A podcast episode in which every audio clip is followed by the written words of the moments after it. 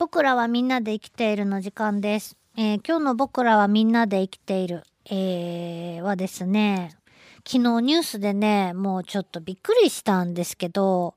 電車の中で昆虫の幼虫をばらまいて、えー女性客が驚く姿が見たかったって言ってた男が捕まったっていうニュースがね、あったんですよ。何をしとるんじゃと思って、何をばらまいたかっていうと、おミールワームと呼ばれる、まあ、昆虫の幼虫、幼虫なんですけど、えー昆虫の幼虫というか、まあ、幼虫なんですけど、ゴミムシダマシという昆虫の幼虫で、もともとは茶色米のゴミムシダマシとい、う昆虫の幼虫をミールワームという名前で育てて、要は動物などのですね、餌として飼育すると。いうことが広く行われてきたわけです。えー、いろいろな、まあ、鳥とかね、小動物とか飼ってらっしゃるお宅で、ミールワームを普通に、えー餌として与えているところの方はわかると思うんですけど、えー、と、一体そのミールワームって何なのかなていうところなんですけどね、ゴミムシ魂っていう名前がついてるんで、また誰かに似てるわけですね。魂っていうくらいなんで、まあゴミ虫に似てるんじゃないっていうことで付けられたんだと思いますが、ゴミ虫は、またその名前もすごいけどね、実際。ゴミ虫は、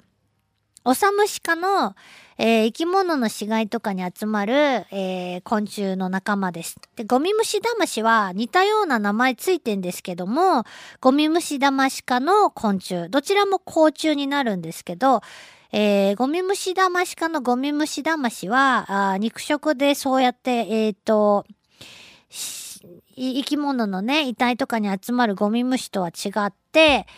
えー草食というか、まあ、菌食。菌を食べたり、食、樹木を食べたりすることが多いと。えーで、ミルワームの茶色米のゴミムシダマシ、茶色豆ゴミムシダマシと呼ばれるものもあるんだそうですけど、えーは穀類になるんですね。米のってついてるぐらいなんで。で、米のゴミムシダマシっていうやつもいて、茶色米のゴミムシダマシとよく似ているけれども、どう違うかっていうと、えー米のゴミムシダマシは、あ体が黒くて光沢がない。マットな感じ。で、茶色米のゴミムシダマシは、体が黒じゃなくて、まあ暗褐色。茶色っぽくて光沢があるという違いがあると。それ以外ではなかなかね、よく似てるから見分けにくいそうなんですけど。まあ今日はそこの話よりもですね、実際にそのミールワームの話なんですが、なんでこの米虫魂の、あ、米虫じゃないや、米の、えーゴミ虫魂の幼虫が、あ飼育動物の生き餌とされているのかっていう話なんですよね。まあそんなこと別に知りたかないでしょうけど、そうやって人のまあ趣味だったり、人の研究を支えている昆虫なわけですよ。食べられるためだけに育てられてる虫なわけですからね。ちょっと知ってみたいんですよね。えもともとその虫を食べる小動物、鳥とかも含めですね、食虫性の小動物を育てる場合、それは個人であっても動物園のような、あえーちゃんとしたね、その専門の施設であっても、その餌となる昆虫を確保するっていうのは意外と大変な、まあ、作業になるわけですよ。捕まえてくるんじゃとてもじゃないけど足りないですし。で、えーこういった動物の食べ物としてまとまった量の昆虫を常に切らすことなく、えー用意しないといけなくなるわけですよね。で、皆さんご存知な通り、えー昆虫にも植物のようにやっぱり、えー時期があるわけですよ。その1年間で、えー、大体この季節に私は幼虫で過ごしますとか、あの、大体その頃さなぎですもんねとか、あ1年間に何世代かそうやって繰り返しておりますもんねとかあるわけですよね。それは、えー植物の流れとすごくやっぱり大きな関係があるわけですけど、えーそういうふうに季節がある昆虫をうまく育てないといけないわけですしど誰でもいいわけじゃないんですよね。で、えーどんな問題がああるか条件として何をクリアしないといけないのか昆虫を大量に年間を通して育てるにあたってまずですよ手間がかからない飼育するのにものすごい手間がかかるとかじゃ困るわけです。一匹ずつ個室が必要だとかね。そうなると大変なことになるんで、まず飼育に手間がかからないこと。それから、まず、その前に動物が、その虫が好きかどうかっていうのが、ね、いっぱい育てたけど、美味しくないらし、いいよって言うんじゃね、ダメだし、えーあげたら、毒に当たって死んじゃったっていうことになってもいけないわけですから、動物が好むことと無毒であることっていうのは非常に大きな条件になります。えーそして、まあ、ここは私たち素人でも考えつくことなんですよね。あと、まあ、ある程度の大きさがあるということですね。育てたけども、なんか、虫眼鏡で探さんとわからんぐらい小さいような虫だと、動物も食べにくいですし、それこそ莫大な量必要になるんでね、えーこれは人が扱うのも扱いにくくなるんで、ある程度大きい、虫であることっていう条件が出てくるわけです。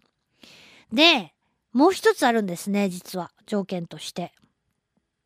これはどういうことかっていうと、代々飼育を続けても増殖率が下がらないこと。これはなかなかわからないですよね。要は、他の昆虫だとずっと飼い続けてると、どんどん卵を産む数が減ってきて、代々ね、えー世代交代していくごとになんか元気がなくなっていくっていうような昆虫だと最終的にはあれってなるわけですからそうならないタフな、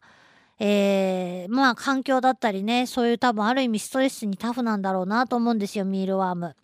そういう昆虫じゃないとダメだっていうことなんですね。その中選び抜かれてきたのがこのミールワーム。世界的にですよ。世界的に小動物の飼育のために、えー大活躍しているのがミールワーム。茶色米のゴミ虫魂だったということなんです。えーさっき言った4つの条件を全てクリアできるということなんですね。小さい飼育容器の中に、えー簡単な餌を入れとくだけでどんどん増えるっていうことなんだそうですよ。ただ、ちょっとね、育つのに時間がかかるってことなんです。ただ、えー育つのに時間がかかるっていうことは幼虫期間が長いっていうことなので、えー幼虫を好んで食べるその動物にとっては、ミールワームというね、姿のまあ幼虫は、ものすごい、いや、その方がありがたいっていうことにね、なるわけなんですよ。うん、すごいことに気づかれてしまったな、ミールワームはと思うんですけども、まあ、ミールワームっていう名前なぐらいで、そうやって穀類が好きなわけなんですね。穀物倉庫などの、まあ、貯蔵、貯穀害虫として知られている種類がいくつかあると。で、えー茶色米のゴメゴミ虫魂の幼虫がミールワームとして今まで、えー動物の餌として活躍してきたということなんですけども、最近はですね、えー別の種類が餌として、え入ってきてると。また、あの、開発というかね、されてきてるそうなんですね。えっとね、ここ20年近く、艶消し大ゴミ虫魂っていう、あの、ゴミ虫魂の幼虫が、えー最近入ってきて流通量が増えてきてるんだそうです。ね。ちょっとまあマニアックな話なんですけどね。そうやって。で、あのーすごいね、えーカロリーは高いし、高い。あの、カロリーは高いけど、栄養バランスはそんなに 良くはないと言われているそうです、ミールワーム。うん。えーミールワームをーメインであげる機会の多い爬虫類や両生類などの脊椎動物は、えー骨がありますよね。内骨格持ってるんで、あのーカルシウムとリンのバランスは非常に重要になってきて、えーミルワームは、リンがすっごい多いのに対してカルシウムがすっごい少ないので、えー、カルシウム必要なあ内骨格を持つ動物にはですね、えー、ミールワームだけじゃ足りないそうです。うん。